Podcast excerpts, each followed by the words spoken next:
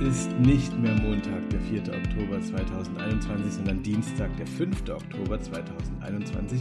Herzlich willkommen zu den Notizen aus der Provinz, einem Podcast des Schriftstellers Lukas Rietschel und mir, dem Journalisten Cornelius Polmer. Wir schauen jede Woche, was im Schatten großer Schlagzeilen in der deutschen und weltweiten Provinz los ist. Und, lieber Lukas, die zwei ja. großen Themen in der Tech-Blase diese Woche. Facebook down, das ist das erste. Ja. Und äh, Notes Pod from the down. Province äh, äh down. auch down. Ja. Gestern mal wieder völliges Komplettversagen. Ich ja. meine, es hat an dir gelegen, aber du hast jetzt die Möglichkeit zur Gegenrede. Naja, der, der, Punkt ist, ich, ich bin ja danach immer und schaue mir diese Tonspuren an und bei mir war irgendwas verkehrt. Es hat, da gab es irgendeine, wie nennt man das, wenn, wenn, wenn quasi das Mikrofon im Kopf Hörer sich aufnimmt gegenseitig die, diese, diese Doppelung von. Ich glaube, man nennt das Unfähigkeit. Unfähigkeit heißt ja. es. Und bei dir war aber auch so ein komischer Halt drauf. So dass, also ja. man hätte deine verwenden können, meine nicht. Insofern ja, irgendwie. Und das Tragische ist, ist halt, dass es gestern eine Spitzenfolge war. Ich ja. glaube, eine der besten, die wir bisher gemacht haben. Und jetzt machen wir hier so eine kleine Notvariante. Liebe Grüße an alle. Wir sitzen hier übrigens im, im Hotelzimmer. Wir hatten gestern eine gemeinsame äh, Veranstaltung. Wir hatten zwei Zimmer, das muss man dazu sagen. Wir waren nicht im selben Zimmer. Und jetzt haben wir hier, sprechen wir in Cornelius Laptop rein, in die, diese Aufnahme-Diktierfunktion und haben so Kissen aufgebaut. Ja. Es ist unwürdig, weil sonst haben wir so ein High-Class-Tonstudio, in dem wir eigentlich immer aufnehmen. Das ist unser Leben und äh, wir möchten aber jetzt uns nicht weiter damit aufhalten, sondern Nein. in medias res. Ich hoffe, ich werde nie jemand, der ernsthaft in medias res sagt. Äh, Lukas, wir hatten gestern. Ja, wir müssen das schon mal, das ist schon mal der falsche Ansatz. Wir müssen das schon so angehen, als wäre das jetzt ja. neu. Und, Cut. und wichtig. Cut. So. Cut. Also, mein Vorschlag wäre, dass wir heute nachdem das letzte Woche nicht alles unterzubringen war, nochmal kurz auf die Wahl schauen, mhm. vielleicht mit einem kleinen Fokus nochmal Sachsen, ländlicher Raum. Und ähm, was mir aufgefallen ist, was ich interessant fand, war, dass äh, durch diese Schwäche der CDU, darüber hatten wir ja schon gesprochen, mhm. jetzt in den Kreisen und ähm, auf den unteren Ebenen etwas sich verschärfen könnte, was wir seit Jahren so ein bisschen im Auge haben, nämlich dass zivilgesellschaftliche Initiativen unter einem höheren Druck stehen, was die Verlängerung von Fördergeldern betrifft, was die Verlängerung von Stellen betrifft. Mhm. Und das kann teilweise daran liegen, dass die CDU jetzt äh, aus einer Schwäche heraus sich genötigt fühlt, ähm, auch auf eine AfD auf unteren Ebenen, da wo nicht so viel auch mediales Licht hinfällt, zuzugehen. Und äh, ich fand vor dem Hintergrund interessant etwas, was ich im Neuen Deutschland gelesen habe. Dort war ein Interview mit zwei Menschen von der ähm, Initiative Polylux, die sich zur Stärkung solcher linker, aber nicht nur linker Räume im äh, ländlichen, äh, ländlichen Gebieten einsetzt. Und äh, dort heißt es, ich zitiere jetzt, die AfD-Fraktion versuchte beispielsweise einmal über kleine Anfragen Druck auf Projekte auszuüben. Dadurch ergab sich in Teilen der Zivilgesellschaft eine große Unsicherheit. Projekte fragen sich, was sie noch sagen dürfen und was nicht. Sie denken nun präventiv darüber nach, wie die AfD auf bestimmte Sachen reagieren würde. Und das ja. ist etwas, was irgendwie mir ein bisschen Sorge macht, wenn so Schutzräume jetzt äh, in in diese schwierigen Turbulenzen geraten, die Wahlergebnisse mhm. auslösen. Ja, gerade im ländlichen Raum, ähm, wo du, wo solche Projekte auch gar nicht anders funktionieren können, außer über öffentliche Anträge, über Fördermittel. Und am Ende guckt immer noch mal jemand drauf und sagt, na ja, finde ich aber nicht so gut. Und das, ich erlebe das auch in, in Görlitz, in meinem Umfeld, dass das ähm, auch bei der CDU natürlich manchmal so ist, dass die denken, dass alles, was zivilgesellschaftliches Engagement ist, alles, was ähm, sich für das Gemeinwohl einsetzt, tendenziell eher links zu verorten sei und deswegen schon mal kritisch zu betrachten. Und das finde ich einen schwierigen Ansatz, der sich, glaube ich, noch verstärken könnte. Und das ist aber für mich auch wieder so exemplarisch für, du machst es jetzt auf die AfD, bei mir geht es eher so diese CDU-Richtung. Ich glaube, dass die CDU einen ganz anderen Politikansatz hatte, immer dieses von oben herab, dieses fast schon monarchische. Und alles, aber die Zeiten haben sich geändert und wir müssen in die Partizipation kommen, in die Fläche kommen. Und das ist nicht links, es ist einfach nur für die Gesellschaft. Und allein, dass man das immer wieder verteidigen muss, dass das wichtig ist, das finde ich so schwierig. Ich will es auch jetzt gar nicht äh, mit diesem Begriff links irgendwie so labeln. Mhm, ähm, mhm.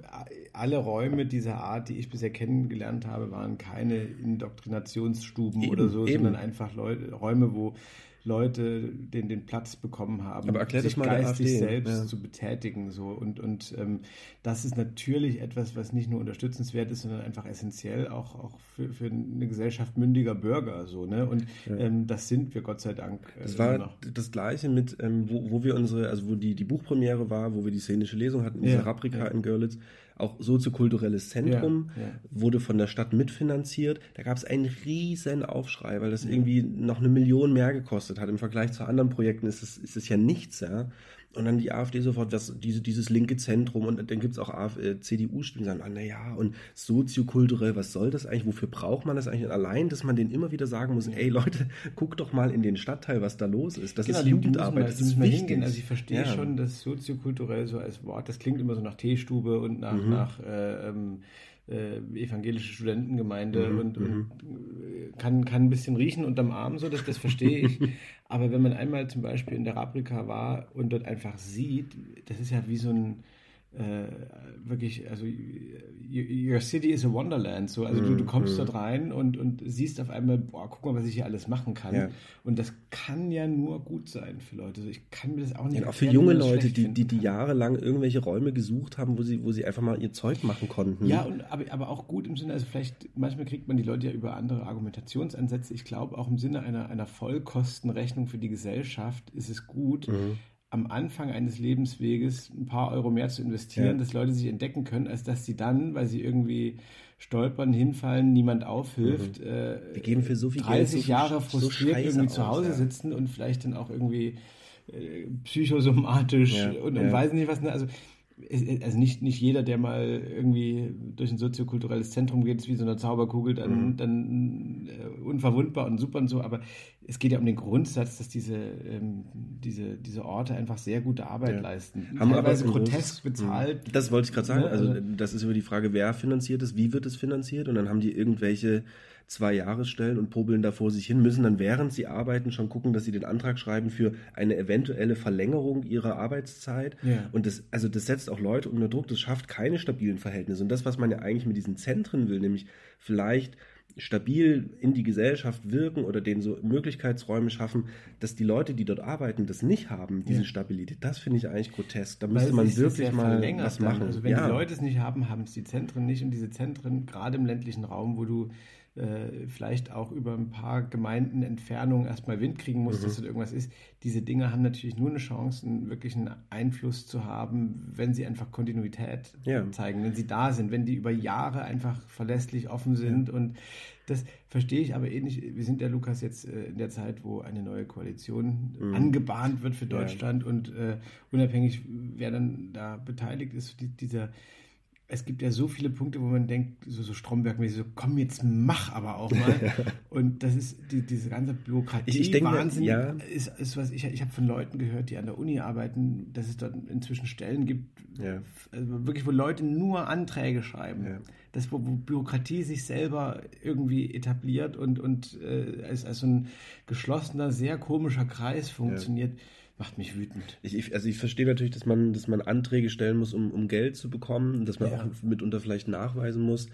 Ähm, gleichzeitig, das ist aber, glaube ich, so eine, so eine generelle Krux. Also auf der einen Seite muss man ja glaubhaft machen, wofür man das Geld verwendet, wofür man das braucht. Andererseits wünscht man sich, dass es manchmal schneller ginge, das zu bewilligen. Und ja. ich denke mir aber auch als Steuerzahler, denn so wird es ja alles irgendwie finanziert durch so eine Umverteilung, ich will auch nicht, dass es dann zu einfach ist, damit nicht ja. jeder Hans und Franz ja. um, um, die Ecke kommt und sagt, aber hier, ich hätte auch gerne noch Geld. So ja. wie mit diesen, mit diesen Impfzentren. Ja, das war bürokratisch wiederum so einfach, dass, dass ja, diese ganzen ähm, schadhaften Geschäfte da entstanden sind. Das ist sicherlich die Krux und äh, vielleicht auch wichtig an der Stelle mal zu sagen, dass das jetzt hier keine äh, wieder Staatsfeindlichkeit ja, um oder sonst was ist, weil ja, ähm, also auch ich zahle Steuern und auch ich denke.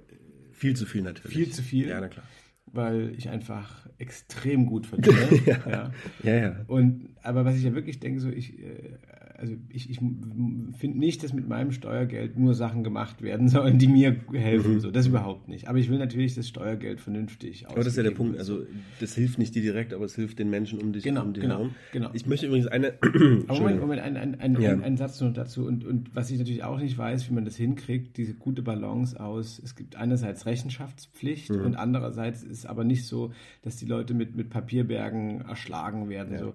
Und da machen sich ja viele Menschen Gedanken drüber und es ist ein bisschen äh, deprimierend, dass da offenbar jetzt noch kein, keine bessere Balance gefunden ist, weil am Ende, das, das merke ich ja bei mir auch, äh, ich, ich habe immer so ein ganz komisches Hausmeisterhochgefühl, wenn immer hier wenn ich das lese, Rechnungshof legt Bericht ja, vor. stimmt, stimmt, ja. Und da freue ich mich immer so. Ich, ich freue mich dann immer, dass da Leute sind, die so, die so mhm. hingucken, wo vielleicht Geld verschwendet wurde. Und trotzdem funktioniert es ja am Ende nicht so richtig, aber diese, diese ewige Uhr, ne? die da so, die da so läuft. Was ich noch sagen wollte, ein kleines Appell an all die selbsternannten Sozial- und Arbeiterparteien da draußen. Ja. Arbeiten findet nicht mehr nur in den Fabriken statt, sondern ich, ich finde, es hat sich so eine Art Projektprekariat herausgebildet. Man findet es auch an den Hochschulen, wie viele Leute dort von ein zu zwei ja, Jahresverträgen ja. dümpeln, die keine Stabilität aufbauen können, die nicht planen können mit ihrem Leben, eigentlich kein Vertrauen in die Zukunft haben, eine Familie gründen ja. können. Dort muss man auch mal ansetzen. Auch das ist die neue Arbeitswelt. Und ich finde, dass eine SPD zum Beispiel, das, die muss sowas adressieren. Ja. Das ist wichtig. Und nur so kannst du die Leute auch irgendwie wieder ansprechen und zurückholen. Das, das ärgert mich manchmal über diese Definition des Arbeitsbegriffs noch in diesen Arbeiterparteien. Ich glaube auch, dass diese Zeit jetzt vorbei ist, wo du Leute mit an der kurzen Leine halten irgendwie zu was Besserem motivieren kannst. Mhm. Also ich glaube, das ist einfach nur noch demütigend und zersetzend ist. So, das war auch so eine lange äh, Diskussion bei den Users, glaube ich, äh, ob Hartz IV sanktionsfrei gestellt werden ja. kann oder wie das geschafft werden kann. So, ich, also auch da wieder dieser, dieser, ähm, dieser Zwiespalt, so äh, einerseits finde ich es richtig, Leistung an Bedingungen zu knüpfen, aber ich glaube, wir brauchen als Gesellschaft müssen wir unser Menschenbild mal ein bisschen updaten mhm. und nicht äh, ähm, äh, immer als Grundannahme tätigen, dass alle nur schlecht sind. Es gibt viele Leute, die irgendwie ihren Vorteil suchen und, und versuchen yeah. aus irgendwelchen Gemeintöpfen für sich was rauszuziehen.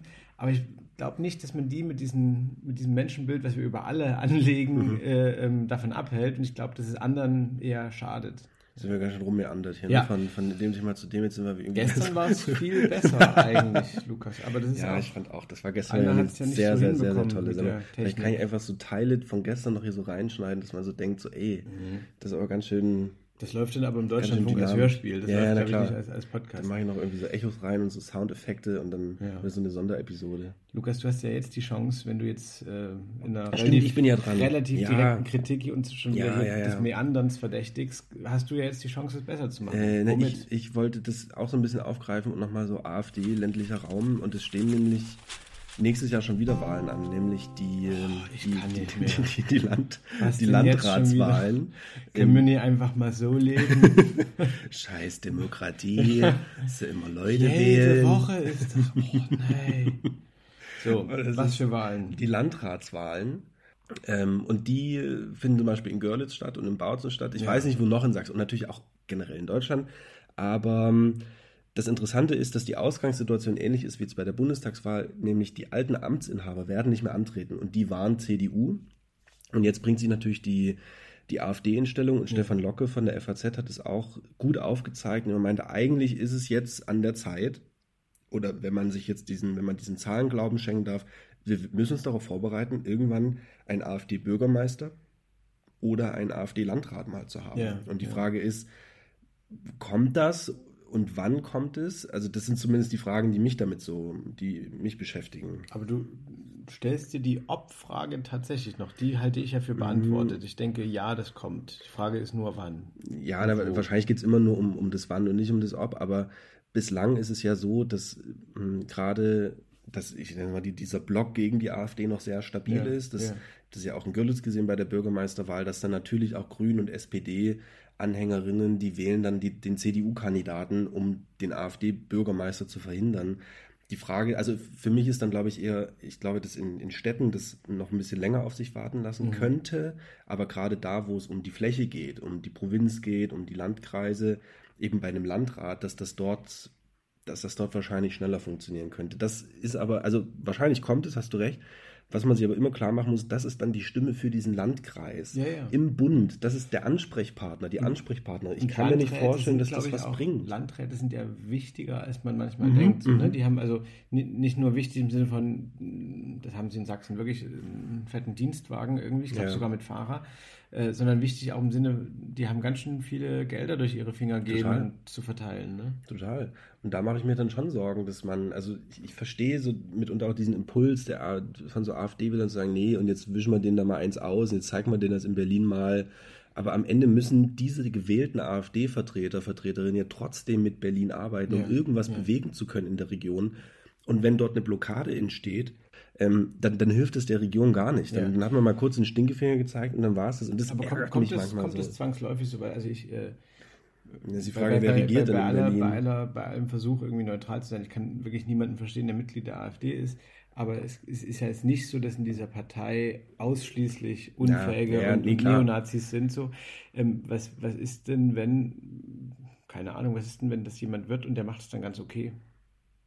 Dann hat er wahrscheinlich auch seine Berechtigung. Also die Frage ist ja ganz okay. Also das ist, glaube ich, dann nicht meine Politik, weil die Politik, die die AfD immer so auch durchscheinen lässt, was sie machen würde, wäre sie Ja. in, in regierender Position. Da geht es dann schnell mal um natürlich Kulturausgaben kürzen, Ja, ja. auch dieses ganze soziokulturelle Thema. Das wird natürlich alles weggewischt. Also da geht es dann um innere Sicherheit, Grenzsicherheit, da geht es dann irgendwie um neue Uniformen für die, äh, für die Ordnungs, fürs Ordnungsamt und so ein Quatsch. Also das ist alles so symbolhaft und Neue Uniform fürs Ordnungsamt. ja, das hat die AfD bei dem, beim, bei der Haushaltsdebatte in, in Görlitz haben die das vorgestellt.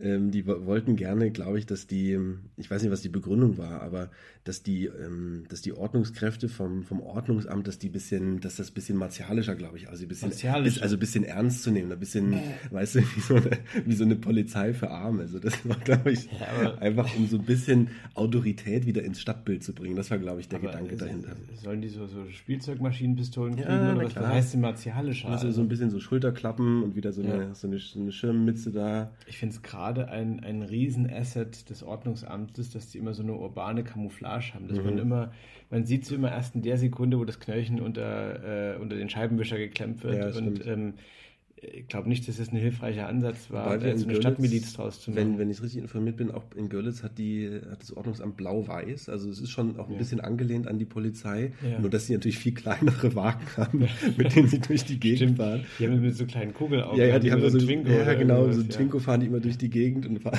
Ja, auch, auch oft thematisiert, aber ich, ich komme wirklich nicht drüber. Ich kann immer Polizisten auf, auf Fahrrädern nicht ernst nehmen. Ich, es ist Ja. wirklich immer so ein bisschen, ich denke immer so, den springt gleich die Kette runter. Also jetzt nicht im übertragenen Sinne, sondern den springt wirklich die Mhm. Wobei, Kette wobei runter. ja gerade Fahrradfahrer im Straßenverkehr sehr viel wendiger sind und, Stimmt, also, ja.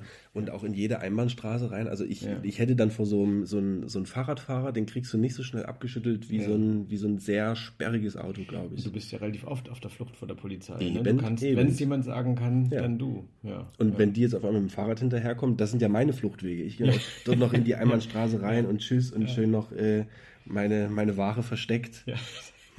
Ich, ich kann mir wirklich dich so gut vorstellen, so wie im Mittelalter, du hast so äh, sehr weit, weit, weite Gewänder, wo du Ja, so ja. tausend kleine Taschen drin hast und dann gehst du so wie so ein Gaukler durch die Stadt ja. und äh, wird hier mal was eingesteckt und dort und dann äh, ein kleiner Bauchladen so zusammenstibitzt. Ja, und dann wird es aber wieder verteilt. Ja.